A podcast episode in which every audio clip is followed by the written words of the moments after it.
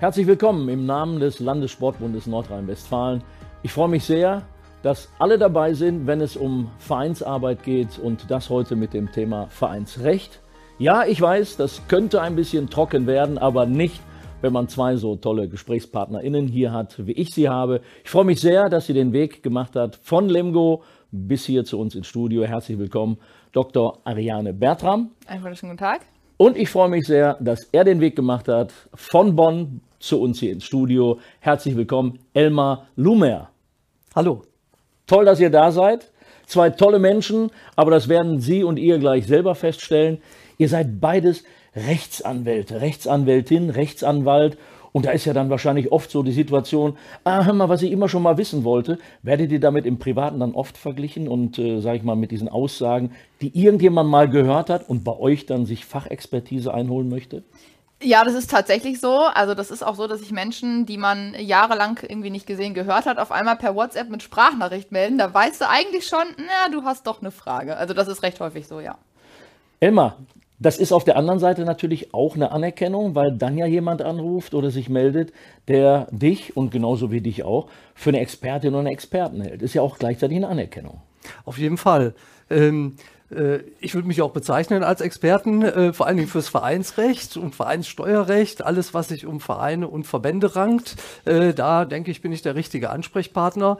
Wenn ich dann bei privaten Gelegenheiten auch schon mal auf andere rechtliche Probleme angesprochen werde, dann kann ich auch gerne schon mal verweisen. Ich äh, habe da nicht so die Expertise. Ich bin eher im Vereinsrecht unterwegs und äh, ja, da ähm, kommen dann auch schon mal Fragen auf, aber ähm, ja, da stehe ich dann auch gerne Rede und Antwort. Ich finde das sehr sympathisch, dass du das so gerade, äh, ich sag mal, wirklich auch äh, sehr bescheiden formulierst. Und äh, ich glaube, es ist ganz wichtig zu wissen, was man kann und Frau auch. Und äh, alles andere kann man ja gut verweisen. Jetzt gibt es ja die Situation, ähm, warum seid ihr hier? Du hast fast äh, zweieinhalb Stunden Fahrzeit auf dich genommen. Du bist auch über eine Stunde unterwegs gewesen. Also es zeigt ja schon mal, dass da Leidenschaft von eurer Seite dabei ist und dass ihr Expertinnen und Experten seid. Das steht schon alleine dafür, dass wir euch heute in die Sendung eingeladen haben. Wir wollen tatsächlich vieles wissen und ich glaube, das ist auch für Sie und euch wichtig, äh, was wir hier zu besprechen haben. Aber es interessiert den einen oder anderen schon über zwei Stunden Autofahrt. Warum? Das ist für dich eine Herzensangelegenheit hier. Ja, genau, es ist eine Herzensangelegenheit. Ähm, der Vereinssport lebt irgendwie vom Ehrenamt und von Menschen, die sich engagieren und die da Lust zu haben. Und da denke ich mir halt, man muss ja auch mit gutem Beispiel vorangehen und man muss irgendwie zeigen, Mensch, es macht doch mehr Spaß, als viele vielleicht manchmal denken. Oder es ist weniger Aufwand, weniger ähm, Verantwortung, die man vielleicht auch abgeben kann. Und das ist halt wichtig, dass man da sagt, Mensch, ich nehme mal Leute mit. Und das geht natürlich nur, wenn man sich selber engagiert. Elmar, ja. das ist natürlich eine Geschichte, die bei dir ähnlich trifft. Finde eine Arbeit, die dir Spaß macht und du brauchst nicht mehr richtig äh, arbeiten, also einen Job. Äh, bei dir ist das, glaube ich, auch viel mit Leidenschaft verbunden und du bist da irgendwie auch in der Vermischung von Privat und äh, Job, kann man das sagen? Das kann man so sagen, ja. Also es ist ja ein beflügeltes Wort heutzutage, Life-Work-Balance. Und dann dachte ich mir, da machst du dein, äh, dein Hobby zu deinem Beruf. Ähm, äh, komme selber ja auch aus dem Ehrenamt, äh, bin ehrenamtlich engagiert, schon immer gewesen und immer noch und äh, äh, ja auch so da reingewachsen und äh, von daher vermengt sich das dann im Laufe der Zeit, Arbeit, Beruf, Freizeit und das, da komme ich gut mit zurecht und das lebe ich und deshalb bin ich auch heute gerne hier. Und darüber freue ich mich sehr, dass zwei so tolle Menschen da sind, die auch noch viel Fachexpertise mitbringen. Denn es geht darum, was bei einem Verein alles im Umfeld an Rechtlichem beachtet werden sollte und müsste. Und vielleicht gibt es sogar Dinge, die der ein oder andere gar nicht weiß. Und darauf werden uns unsere beiden Expertinnen hier gleich hinweisen. Wenn Menschen einen Verein gründen wollen. Die erste Frage. Ähm, ist es ja manchmal so, ich, ich kenne das äh, zugegebenermaßen aus eigenem Umfeld auch, äh, auf Zuruf, weil es irgendwie keiner machen will, aber du brauchst einen Vorstand. Also nimmt man dann stellvertretend für den gesamten Verein einen Menschen, du hast eh Zeit, mach das doch und dann wird der quasi, ich sag mal, im gruppendynamischen Prozess dazu hinbewegt. So will ich es mal vorsichtig formulieren. Manchmal ja auch eine Geschichte, wo sich die Leute nicht so richtig über das Ausmaß im Klaren sind. Wenn man einen Verein gründen will, was sind so die wichtigsten Eckdaten, auf die man achten sollte? Wer möchte einen Aufschlag machen? Also ich glaube, das Wichtigste ist, dass man sich das nicht zu leicht vorstellt. Viele denken, wie du schon sagst, ach ja, komm, Horst, mach das mal. Ähm, Horst weiß nicht so richtig, was er tun soll und andere denken immer so, ach ja, Verein, das läuft schon irgendwie von selbst. Und wenn man dann tatsächlich vor diesem Gründungsakt steht, über den, selbst über den machen sich ja die wenigsten Gedanken. Also wichtig wäre wirklich, dass man sich vorab informiert, dafür sind wir ja auch heute da, dass man sich bewusst ist, dass man das nicht alleine wuppen kann und dass es viel Verantwortung ist, der man auch gewachsen sein muss und für die man auch Zeit haben muss. Jetzt hast du äh, freundlicherweise äh, unseren Vorstand schon mit einem Namen versehen. Ich möchte an der Stelle sagen, also Horst steht stellvertretend für alle weiblichen, männlichen, diversen Vereinsvorstände, die es auf dieser Welt gibt. Nein, nicht auf der Welt, tatsächlich in Deutschland. Es ist deutsches Vereinsrecht. Das müssen wir nochmal ganz klar sagen. Und äh, vielen Dank. Wir, wir, bleiben gerne beim Horst. Ist äh, mir sehr sympathisch, gerade auch, weil ich viele Horst äh, äh, namentliche äh, Vorstände auch kenne tatsächlich. Äh, Elmar, wir haben es gerade gehört, man darf es sich nicht zu leicht vorstellen. Kann das abschreckend sein? Nach, nach, nach dem Motto, oh, ja, jetzt hat sogar die Expertin gesagt, es ist nicht zu leicht. Ich glaube, es geht um Bewusstsein. Mhm. Ja, ähm, ja, man, man darf sich das äh, nicht so leicht vorstellen. Das Problem ist, man wird ja oft ins kalte Wasser geworfen, ob jetzt, äh, wenn man eine, eine Vereinsgründung angeht oder schon in einem bestehenden Verein eine Aufgabe übernehmen möchte. Ähm, ich kann da auch selber aus eigener Erfahrung äh, mitreden. Das ist ja oft so, dass man geht auf eine Versammlung und ahnt nichts Böses und dann stehen plötzlich Wahlen an und dann genau. äh, ne, der, der sich als zuletzt wegduckt, äh, den erwischt es quasi. Nein, so ging es mir auch und ich hatte ja auch gedacht, ähm, ja, das, das äh, übernimmst du Verantwortung und äh, äh, das wird schon nicht so schwer sein, aber selbst ich musste dann auch ähm, ähm, ja, sehen, dass, dass das doch eine Herausforderung ist, der man sich stellen muss. Äh, man muss sich äh, in das Thema auch reinfuchsen. Ähm, das ist dann häufig das äh, Problem, was ich immer beschreibe, das fehlende Problembewusstsein es, man muss sich informieren über die Aufgaben, die mit dem jeweiligen Amt, das man übernimmt, äh, verbunden sind, um so auch die Klippen zu umschiffen ähm, und vor allen Dingen die Risiken, die damit verbunden sind. Das wollen wir nicht verhehlen. Wir wollen ja nicht sagen, es ist alles easy und äh, das geht alles einfach. Ähm, es, es, sind, äh, die, die Aufgaben sind mit Risiken verbunden, aber man muss sie eben bewusst angehen und dann kann man sie auch umschiffen. Und das ist, glaube ich, wichtig. Wir kommen ja gleich auch noch darauf, äh, an wen sich solche Menschen wenden können, die einen Verein sozusagen leiten in verantwortlicher Position. Aber gehen wir noch mal zwei, drei, vielleicht auch fünf Schritte zurück. Menschen wollen einen Verein gründen. Was ist da zu beachten? Wie wäre so eine Reihenfolge? Gibt es da eine Chronologie?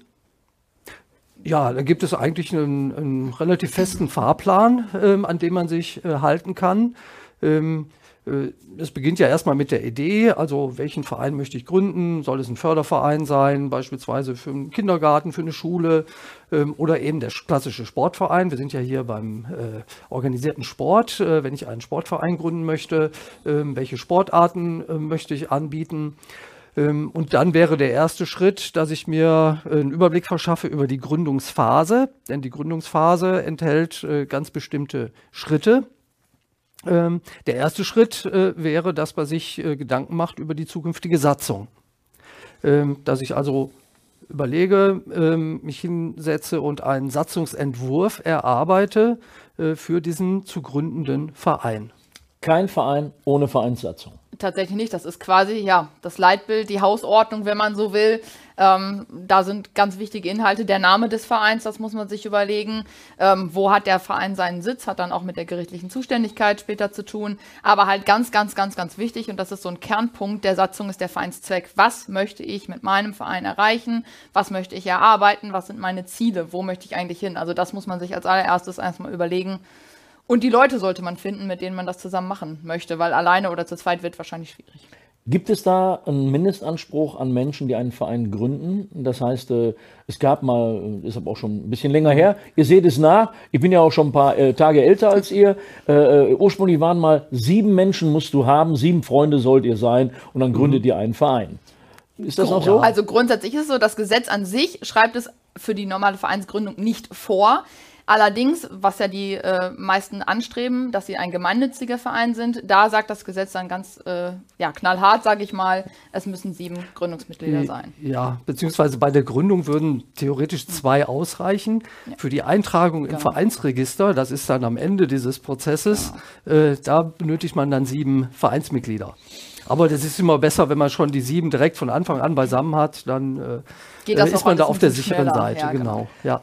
Ich nehme nochmal den Satz, der mir immer so mitgegeben wurde, sieben Freunde sollt ihr sein und gründet mhm. einen Verein. Macht das Sinn, wenn man so im Freundeskreis sowas gründet oder sollte man auch ein paar Nicht-Freunde mit reinnehmen, damit man auch mal den kritischen Blick hat? Also da kann ich tatsächlich aus eigener Erfahrung sprechen, ja. weil wir im Freundeskreis oder sagen wir mal Bekanntenkreis ähm, einen Verein gegründet haben.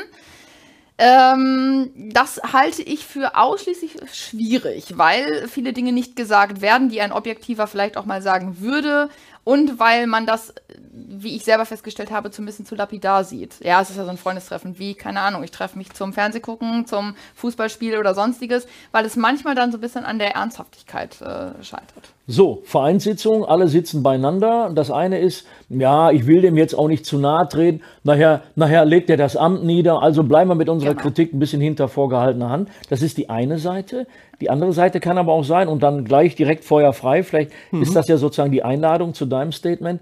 Ähm, in dem Augenblick, wo aus einem Freundeskreis jemand zum Vorstand gewählt wurde und der plötzlich sich bewusst geworden ist, nach einer Beratung bei euch beiden, was der für eine Verantwortung trägt, der hat ja eine ganz andere Rolle als der Rest der Freunde und plötzlich kommt sowas wie, hör mal, was spielst du dich jetzt so auf? Jetzt bist du plötzlich Vorstand und alles ist anders. Also diese Dinge spielen, glaube ich, oft mit rein, oder? Mhm, genau, das, das wollte ich äh, auch noch ansprechen, äh, dass das Ganze ja äh, möglicherweise auch dann konfliktträchtig äh, sein kann, eben aufgrund der unterschiedlichen Rollen. Ähm, und das, das Ganze bekommt ja auch eine ja, rechtliche Verbindlichkeit. Wir haben ja einen rechtlichen Rahmen, wir haben eine Satzung, wir haben Regeln, wir haben Vereinsrecht, äh, was da hineinstrahlt. Ähm, und äh, dadurch ergeben sich ja unterschiedliche Interessen vielleicht, also Stichwort Beitragserhöhung. Der Vorstand sagt, wir müssen die Beiträge erhöhen, die Mitglieder sagen, nö, das wollen wir aber nicht. Ja, dann, dann wird es schwierig vielleicht mit der Freundschaft. Super Beispiel, glaube ich. Das ist dann ja. auch wirklich auch sehr, sehr real. Und äh, ähm, ja, ich glaube, das, das hilft dem einen oder anderen auch jetzt. Äh, mir fällt nur gerade auf, während wir so fachsimpeln, ähm, kommen ja viele Gedankengänge von euch so ein bisschen zum Vorschein. Und ich glaube, dass wir viele Menschen auch jetzt antriggern mit ihren vielleicht Ängsten, mit ihren Gedanken. Ähm, wenn diese Sendung hier vorbei ist, dann glaube ich, ist immer noch Bedarf da für Informationen. Es gibt doch Plattformen, wo man sich erkundigen kann, oder? Ja, auf jeden Fall. Ähm, äh, da möchte ich äh, gerne auf das FIP-System hinweisen. Äh, ah, finde ich super. VIP-System, ja, very important person, richtig? ja, fast, fast. Ähm, VIBSS. VIBSS. Das wird ja ganz anders für, geschrieben. Genau. Steht bedeutet? für, steht für Vereinsinformations-, Beratungs- und Schulungssystem. Das ist natürlich ein sehr sperriger Begriff ja. und deshalb die Kurzform, die Abkürzung äh, FIPS. Vereins? Vereinsinformations-, Beratungs- und Schulungssystem. Super, da ist das, aber auch alles mit drin. Genau, das ist das Unterstützungsangebot des Landessportbundes Nordrhein-Westfalen und der angeschlossenen Stadt- und Kreissportbünde, Sportfachverbände. Ähm, und äh, ähm, ja, darüber werden unterschiedliche Unterstützungsmöglichkeiten für die in den Vereinen engagierten Ehrenamtler, Ehrenamtlerinnen bereitgestellt, äh, von der Vereinsberatung über Seminare, Schulungsangebote ähm, besteht da die Möglichkeit, wenn man im Verein Fragen hat, Probleme auftauchen, dass man sich an das System wendet und Unterstützung abrufen kann. Und das Eine vielfach sogar kostenfrei. Das wollte ich gerade sagen. Eine ja. kostenlose, kostenfreie äh, Plattform, die beim Landessportbund angeboten wird, auf der Seite des Landessportbundes. Ist das richtig? Ja, beziehungsweise es ist eine eigene Seite, vibss.de. vibss.de www.ftf.de. Die ist so toll, ich glaube, die erwähnen wir heute noch ein paar Mal, wenn wir dran denken. Ich glaube aber, ich bin mir fast schon sicher, wir werden dran denken. V-I-B-B-S oder BSS? V-I-B-S-S. So siehst du, es ist ganz wichtig, dass wir das ein paar Mal wiederholen. V-I-B-S-S, deshalb vips.de. Großartig. Also ich glaube, das ist wichtig. um die Leute da auch abzuholen mit ihren, ja, vielleicht sogar Ängsten, Ja. aber zumindest mit einem großen Informationspotenzial. Wichtig wäre vielleicht an der Stelle auch noch die Aufgaben eines Vorstandes. Die haben wir jetzt ja teilweise äh, so ein klein wenig angeschnitten in unseren beiden Lieblingsbeispielen. Also Freundeskreis, alle verstehen sich super. Freundeskreis, plötzlich fängt der Freundeskreis an, sich dann irgendwie nicht mehr zu verstehen mit erhöhten äh, Beitragszahlungen. Aber gehen wir nochmal zurück auf die Realität und vor allem die offiziellen Ansprüche. Was sind so Aufgaben eines Vorstandes? Also man muss sich ja erstmal überlegen, wer überhaupt zum Vorstand gehört. Da gibt es ja einmal so einen Kernvorstand, wo man sagt, okay, ich habe einen ersten und zweiten Vorsitzenden und ich habe jemanden, der sich um die Finanzen kümmert. Das ist so in den meisten Vereinen der gängige Kernvorstand. Äh, Da gibt es dann noch einen erweiterten Vorstand mit anderen Positionen. Aber die meisten Aufgaben übernimmt natürlich dann auch der Kernvorstand, der einen Teil dann äh, delegieren kann. Ähm, da muss man sich aber auch als Kernvorstand bewusst sein, das ist natürlich die komplette Leitung dieses ganzen Vereins. Da geht es um Geld, da geht es um ähm, Haftungsfragen, da geht es um Verantwortung.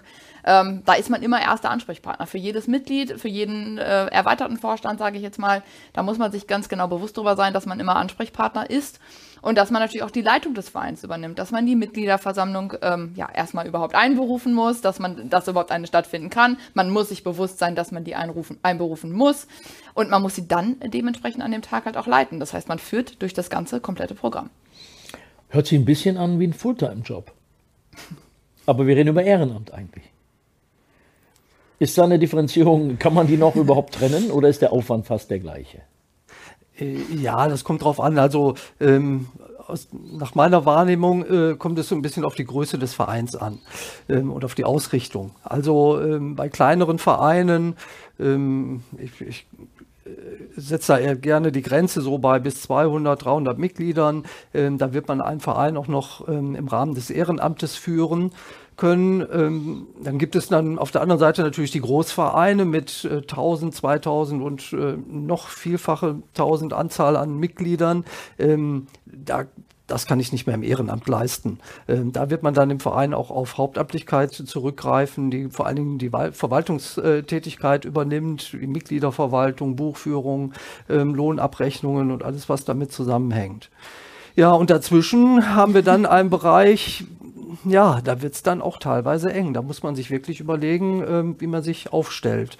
Ob man da nicht vielleicht doch auch dann ähm, Hauptamtliche, also in Anführungsstrichen, ähm, da gibt es ja auch viele Möglichkeiten über Minijob oder Teilzeitbeschäftigung, äh, dass man sich da Unterstützung mit hinzuzieht, damit man sich eben im Ehrenamt auch nicht aufreibt. Weil ähm, das soll ja auch nicht sein. Ehrenamt soll ja Spaß machen. Man will ja auch was bewegen und zwar in der Sache selber. Äh, nicht nur verwalten, sondern auch ähm, im Fall eines Sportvereins den Sport vorantreiben. Und äh, ähm, ja, wenn man sich dann aufreibt, dann ist da keinem mitgeholfen, weder dem Verein noch einem selber. Und da muss man eben schauen, welchen, ja, welche Wege es da gibt. Also die Ausgeglichenheit sollte äh, gegeben sein. Das äh, ist, glaube ich, jetzt gerade sehr eindringlich äh, beschrieben worden, auch von euch beiden. Und gleichzeitig stellt sich mir die Frage, bei all den Anforderungen, die mit Arbeit und Aufwand verbunden sind, gibt es ja auch so dieses klassische, also der Vorstand haftet. Erstmal für alles. Und das ist so ein äh, Aspekt, wo ich mir vorstellen kann, dass der eine oder die andere auch schnell mal zurückzuckt. Was hat es mit der Haftung auf sich? Das ist ja nicht nur einfach, dass dann irgendeiner sich vorne hinstellt und sagt, ja, da haben wir irgendwie nicht drauf geachtet, da haben wir irgendwie Mist gemacht. Das hat ja teilweise richtig juristische Folgen, wenn man da, ich sag mal, größere Fehler macht. Äh, Klar, gerade äh, wenn es dann um irgendwelche abgegebenen Unterlagen geht, wenn es um Gelder geht, äh, die vielleicht irgendwie hätten eingespart werden können oder sonstiges, da muss man sich immer im Klaren drüber sein. Also grundsätzlich ist es tatsächlich so, dass man auch mit seinem Privatvermögen haftet. Selbst Man- mit dem Privat, also der Vorstand haftet mit dem Privatvermögen. Genau, das ist, also das muss man ganz klar so sagen, da darf man keine, kein, kein Blatt vom Mund nehmen. Immer neben dem Verein als Gesamtschuldner, aber ähm, wem der Begriff Gesamtschuldner nicht sagt, da kann ich mir als äh, Gläubiger einen aussuchen. Da kann ich sagen, ich nehme dich oder dich. Das ist dann im Endeffekt egal. Ähm, es gibt aber die Möglichkeit, dass man dann gerade im Innenverhältnis die Haftung auch beschränkt, dass der äh, Verein nach außen hin erstmal haftet und im Innenverhältnis würde man nur haften, wenn man irgendwie vorsätzlich oder grob fahrlässig gehandelt hat. Das mildert das Ganze erstmal so ein bisschen ab, weil wenn dann jemand vorsätzlich einen Schnitzer dreht und da irgendwie Gelder veruntreut oder ähnliches, ich finde, dann ähm, sollte man auch dafür haften. Das, da stehe ich auch ganz klar für, da muss man für in die Bresche springen. Aber wenn einem da fahrlässig irgendwelche Fehler passieren, das kann jedem passieren, wir sind alle nur Menschen, ähm, da kann man dann die Haftung auch beschränken eben, dass der Verein das übernimmt und dass man im Innenverhältnis gegenüber dem Verein nur für tatsächlich vorsätzliches oder grob fahrlässiges Handeln haften würde. Man das ist nochmal wichtig. Genau, man darf aber auch nicht vergessen, dass man über Versicherungen auch einiges regeln kann. Ja, vielleicht ist das so über Versicherungen, aber ich glaube, immer auf die Versicherung verlassen wollen wir uns nicht. Wichtiger ist, glaube ich, sich früh genug zu informieren, was da eigentlich am Bach ist. Ganz genau, ja. Da komme ich wieder mit meinem Stichwort Problembewusstsein ins Spiel. Also man muss sich im Vorfeld äh, informieren, ähm, wo sind denn die Risiken, wo kann ich denn, äh, wo kann es zu einer Haftung kommen für den Verein und für mich persönlich als Vorstand. Ähm, denn wie Ariane ja schon gesagt hat, ähm, ähm, es soll ja auch nicht der falsche Eindruck erweckt werden, äh, dass alles gut wäre und dass nichts passieren kann. Ähm, das wäre nicht redlich. Ähm, man muss eben genau hinschauen, wo sind die Risiken und ähm, nur wenn man die Risiken kennt, kann man ihnen auch angemessen begegnen und sie vermeiden, dass es eben nicht zu Schäden kommt. Darauf kommt es ja in erster Linie an.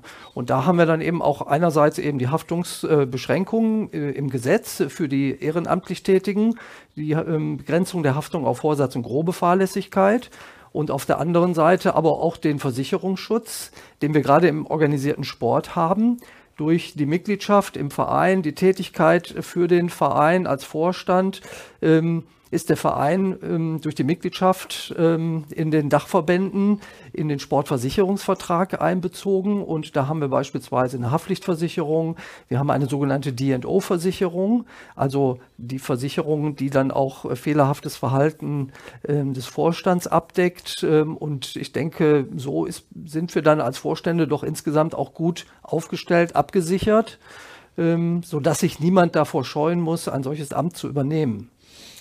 Finde ich wichtig, dass du das äh, nochmal an der Stelle so betonst. Ich glaube, wir haben uns insgesamt jetzt gerade so ein bisschen auch eingeschossen drauf, welche Gefahren und vor allem auch äh, welche Aufmerksamkeit mitgebracht werden soll, äh, bevor man so ein Amt antritt. Und oft begegnen wir Situationen im Nachgang, wo äh, ich glaube, Menschen dann sagen, gut, ich wusste ja gar nicht, was auf mich zukommt. Dieses Nichtwissen schützt ja sozusagen am Ende vor der Haftung nicht. Das ist in dem Augenblick, wo man die Rolle übernimmt, ist die Haftung einem quasi mit ans Revers geheftet.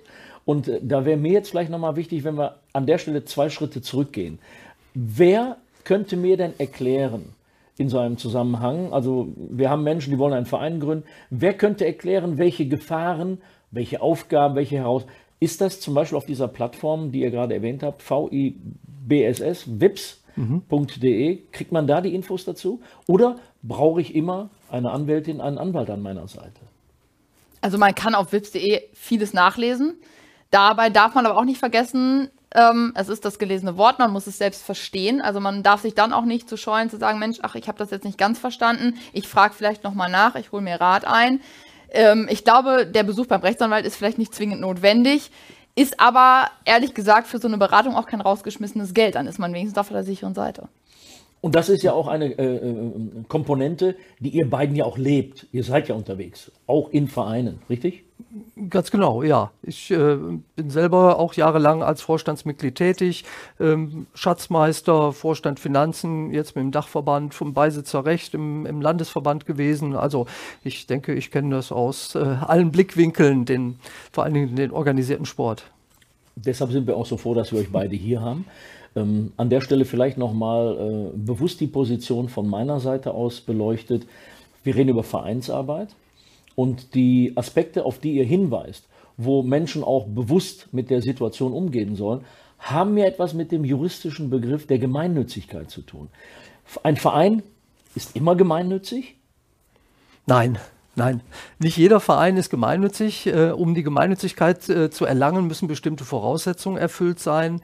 Ähm, der Verein muss selbstlos äh, tätig sein, er muss die Allgemeinheit fördern. Das würde er zum Beispiel nicht machen, wenn, wenn der Verein sagt, wir nehmen nur Bürger einer bestimmten Stadt als Mitglieder auf oder die Mitglieder müssen einen bestimmten Beruf haben. Dann wäre das ein abgeschlossener Personenkreis und äh, dadurch würde der Verein nicht die Allgemeinheit fördern. Also wäre ein solcher Verein äh, nicht gemeinnützig, wie zum Beispiel Berufsverbände, die oft als äh, Verein äh, organisiert sind. Aber die meisten Sportvereine streben schon die Förderung, ähm, ähm, die, die Gemeinnützigkeit an ähm, weil die Gemeinnützigkeit eben ja wichtige Vorteile vermittelt für den Verein. Das sind ja zum Beispiel, äh, dass der Verein Spenden entgegennehmen kann und dafür eine Spendenbescheinigung ausstellen kann. Ähm, steuerliche Vergünstigungen, also bestimmte wirtschaftliche Betätigungen werden erst steuerpflichtig, wenn bestimmte Grenzen überschritten werden. Ähm, oder aber auch die Inanspruchnahme von Freibeträgen, also wenn beispielsweise Trainerinnen und Trainer vergütet werden oder ähm, Personen, die sich ehrenamtlich engagieren, ähm, eine Aufwandsentschädigung bekommen sollen, dann kann das steuer- und sozialversicherungsfrei sein. Und vor allen Dingen auch die, ähm, die Zuwendung und Zuschüsse ähm, von der öffentlichen Hand beispielsweise. Also damit ich kostenfrei eine eine äh, Sporthalle nutzen kann oder einen Sportplatz, äh, das setzt auch die äh, Anerkennung als gemeinnützig voraus. Ich glaube, daraus ergibt sich auch im Umkehrschluss dann so diese hohe Verantwortung, wenn du einen gemeinnützigen Verein leitest, weil all diese Steuervergünstigungen und sonstigen Vergünstigungen, dass du zum Beispiel kostenfrei agieren darfst, bei einer Hallenmiete etc., wäre im Umkehrschluss ja dann ein Missbrauch, wenn du dir der Gemeinnützigkeit nicht bewusst bist. Fehler in der, du hast vorhin angesprochen, in der Nutzung der Gelder. Aber das ist ja wirklich eine, eine, eine Plattform, um sich da Sicherheit zu holen. Würde ich ja fast an der Stelle schon raten, holt euch auf jeden Fall Fachexpertise mit rein, erkundigt euch früh, äh, früh genug. Ist, glaube ich, ein Aspekt, den ihr selber auch unterschreiben würdet. Definitiv. Und man darf ja auch nicht vergessen, ähm, ja, in so einem Gespräch kommen ja vielleicht auch noch Fragen auf, über die man sich vorher keine Gedanken gemacht hat, die man dann äh, direkt stellen kann. Und das Leben ist so vielfältig geworden und die Fehlerquelle ist gerade, was diese steuerlichen Geschichten angeht, so hoch. Äh, gekommen, dass man da wirklich sagen muss, okay, ich informiere mich ausreichend vorher und kläre das vorab ab, bevor ich irgendwie nachher einen Fehler mache, den ich vielleicht nicht mehr rückgängig machen kann. Ja, bitte. Ja, ähm, also das, das, ging mir auch selber so. Äh, wie gesagt, ich bin damals auch äh, Schatzmeister im Verein geworden, als der, die, die Position ganz plötzlich frei wurde. Der bisherige Schatzmeister ist nicht wieder angetreten und äh, ja, es war kein Nachfolger, äh, keine Nachfolgerin in Sicht. Und dann habe ich gesagt, ja, übernimm es. Ähm, äh, so schwer kann das nicht sein. Einnahmen, Ausgaben ne, und dann saldieren und schon hat man das äh, Ergebnis.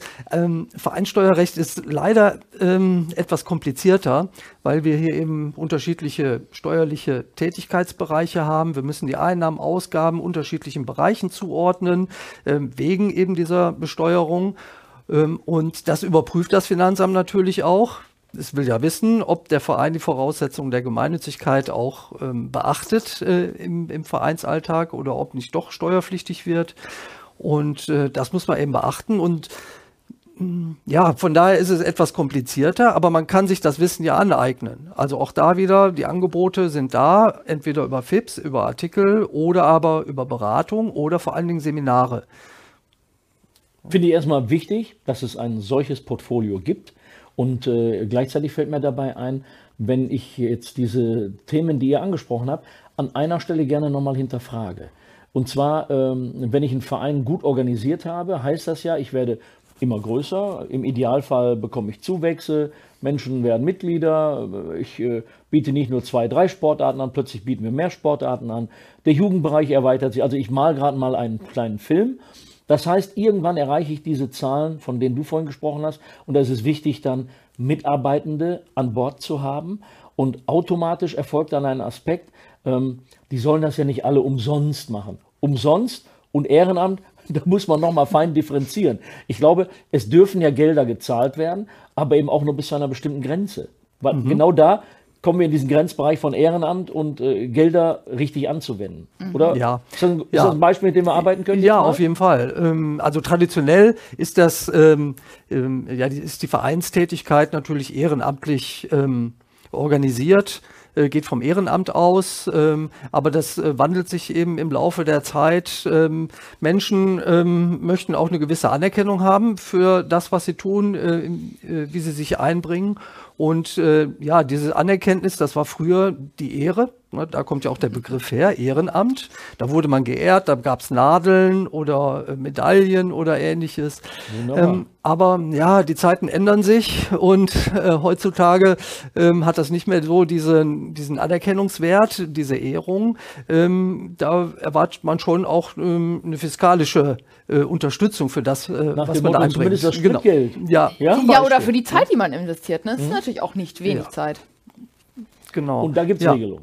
Da gibt es Regelungen, ähm, ja, da muss man besonders hinschauen, denn in Deutschland ist es so, immer dann, wenn eine Person Geld bekommt, von einer Institution, da muss man immer fragen, da muss man vorsichtig sein, müssen wir da Steuern für zahlen oder Sozialversicherungsbeiträge? Ähm, und deshalb muss man da ganz genau hingucken, wenn äh, Personen vom Verein Geld bekommen. Und da gibt es eben unterschiedliche Statusformen. Ähm, das reicht eben von der ehrenamtlichen Tätigkeit ähm, äh, gegen ähm, konkreten Aufwendungsersatz. Es gibt pauschale Aufwandsentschädigungen ähm, bis hin dann zur abhängigen Beschäftigung im Rahmen eines Minijobs äh, oder aber Honorartätigkeit. Das sind eben ja so ein grober Überblick über verschiedene Statusformen. Und der Verein, und da sind wir wieder beim Vorstand und bei den Aufgaben des Vorstands, der muss jetzt überlegen, ja, was ist denn jetzt der richtige Status? Was muss ich denn beachten, wenn ich der Person jetzt äh, äh Betrag X gebe? Muss ich da Steuern abführen? Muss ich da Sozialversicherungsbeiträge abführen? Und da schlagen wir wieder die Brücke zum Gemeinnützigkeitsrecht ähm, im Hinblick auf ähm, die Freibeträge. Es gibt eben zwei Freibeträge, ähm, einmal den Übungsleiterfreibetrag und dann den Ehrenamtsfreibetrag. Und in dem Rahmen äh, können Vereine, gemeinnützige Vereine eben steuer- und sozialversicherungsfrei ähm, Zahlungen leisten. Und das ist dann schon mal eine enorme Entlastung.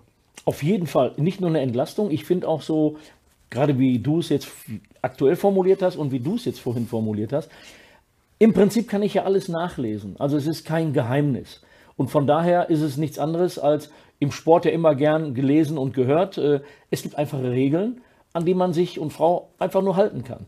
Und von daher glaube ich, äh, dass das komplizierte Thema Recht am Ende des Tages ein relativ spannendes und interessantes ist, wenn es an die Umsetzung geht, weil es ja im Prinzip ja dann doch recht einfach ist. Denn wenn du den Posten eines Vorstandes hast, dann solltest du dir FIPS aufrufen, du kannst vieles nachlesen oder eine gute Beratung zur Seite nehmen und dann kannst du die Aufgaben, alle die, die im Raum stehen, klären. Also es macht die ja. Sache einfach. Oder bin ich gerade zu naiv? Nein, definitiv nicht. Also man sollte auch so ein bisschen, wir wollen ja keine Angst machen, dann nachher sagen noch weniger Leute. Wir haben im Ehrenamt eh schon ein Problem, es gibt eh weniger Leute. Ähm, da sagen jetzt viele, oh Gott, nein, das ist, hat mir jetzt noch mehr Angst gemacht. Also die Angst davor darf man auch gerne verlieren und man darf sich auch darauf freuen, weil man kriegt ja auch ganz viel wieder. Das darf man auch nicht vergessen. Und die Arbeit ist ja auch spannend. Und wenn man sagt, okay, ich habe jetzt gerade vielleicht keine Ahnung davon, es ist ja auch spannend, neue Sachen kennenzulernen und sich dann damit auszukennen und vielleicht andere Leute noch mehr zu unterstützen. Also dann man darf jetzt nicht, man darf nicht zu naiv dran rangehen. Man muss sich dem Problem schon bewusst sein, äh, wie Emma mal sagt, aber man darf auch nicht den Spaß daran verlieren, definitiv nicht. Das hört sich schon fast nach einem Schlusswort an, aber da kommen wir jetzt natürlich noch zu. Gibt es irgendwas, was wir nicht erwähnt haben, was euch auf dem Herzen liegt, was wir auf jeden Fall noch platzieren sollten? Das ist eine Frage, mit der habt ihr jetzt nicht gerechnet, aber die muss ich natürlich stellen, weil ja. das Thema ist so umfänglich und da etwas rauszupicken, wo ihr sagt, ah, da wäre ich gerne nochmal drauf eingegangen, die Gelegenheit will ich euch einfach damit geben. Also ich finde es ganz schön, wenn das Thema Recht, ich kenne das ja auch schon aus meiner Ausbildung, aus dem Studium, es ist, heißt immer, oh, trocken ist langweilig. Nein, es ist nicht. Das finde ich wichtig, dass man das mitnimmt. Und was ich ganz wichtig finde, dass Menschen, viel mehr Menschen mit Spaß in diese Ehrenamtsarbeit gehen. Weil ja, es gibt vielleicht keine finanzielle Entlohnung, aber es gibt eine ganz, ganz tolle, nämlich eine menschliche Entlohnung. Man bekommt Dank zurück und das ist ganz, ganz wichtig. Dem kann ich mich eigentlich nur anschließen. ja, ähm, äh, das, äh, eben die Bereiche Recht, Steuern, wenn man sich äh, im Verein damit beschäftigt, das hört sich äh, erstmal trocken an im ersten Moment, aber ähm, ja, wenn man dann das überträgt auf die eigene Situation, äh, entweder persönlich oder auf den Verein, äh, dann sieht das schon wieder ganz anders aus, dann bekommt das ganze Leben und dann wird das auch spannend im wahrsten Sinne des Wortes. Also ich finde, ihr habt das sensationell einfach und verständlich rübergebracht. Ähm, vielleicht nochmal die Erläuterung von FIPS, das fände ich auch nochmal ganz schön zum Abschluss. Was steckt hinter dem Kürzel FIPS? Ja, FIPS äh, ist das Vereinsinformations-, Beratungs- und Schulungssystem Herrlich. des Landessportbundes Nordrhein-Westfalen und der angeschlossenen äh, Mitgliedsorganisationen, also Stadt- und Kreissportbünde und äh, Landesfachverbände in Nordrhein-Westfalen. Also, Dr. Ariane Bertram, herzlichen Dank dass du hier warst und das so mit uns geteilt hast, dein Wissen. Elmar Lumer, ein Rechtsanwalt aus Bonn. Ihr habt viel Zeit jetzt hier mitgebracht. Ihr habt viel Fahrzeit auf euch genommen. Ganz herzliches Dankeschön dafür. FIPS, so wie du es gerade erläutert hast, vibss.de. Dort gibt es weitere Informationen oder ihr wendet euch tatsächlich an diese beiden wunderbaren Menschen. Herzlichen Dank und Tschüss für heute. Dieser Podcast des Landessportbundes NRW wurde produziert mit freundlicher Unterstützung der Deutschen Stiftung für Engagement und Ehrenamt.